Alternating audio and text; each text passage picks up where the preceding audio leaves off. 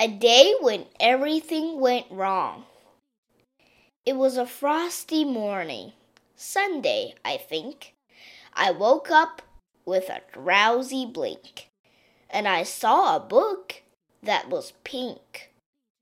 I bent down to pick it up. Well, what would I do? Out of nowhere into the window, a bird flew. It knocked over my bookshelf and table and my spaceship nightlight, too.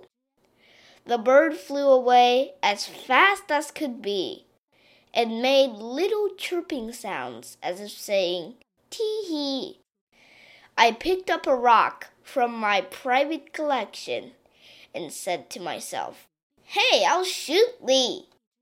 The little bird flew away, and I picked up my book and thus started my day.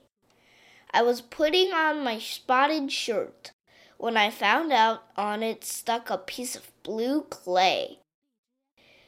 I got rid of it and ran to the sink, the little white one that was stained with ink. But I turned the faucet a little too hard, and boy, I had a drink. There was water in one ear, for now it couldn't hear and it would take some time to get the water out. That was what I did fear. For breakfast, we made great food, and after breakfast, I went into the wood. I had a bad sprain in the trees, and now I was in a bad mood. We spent the afternoon at the pier, and twilight was here. Just then I fell into the lake, but I didn't drop a tear. Finally, it was time for bed.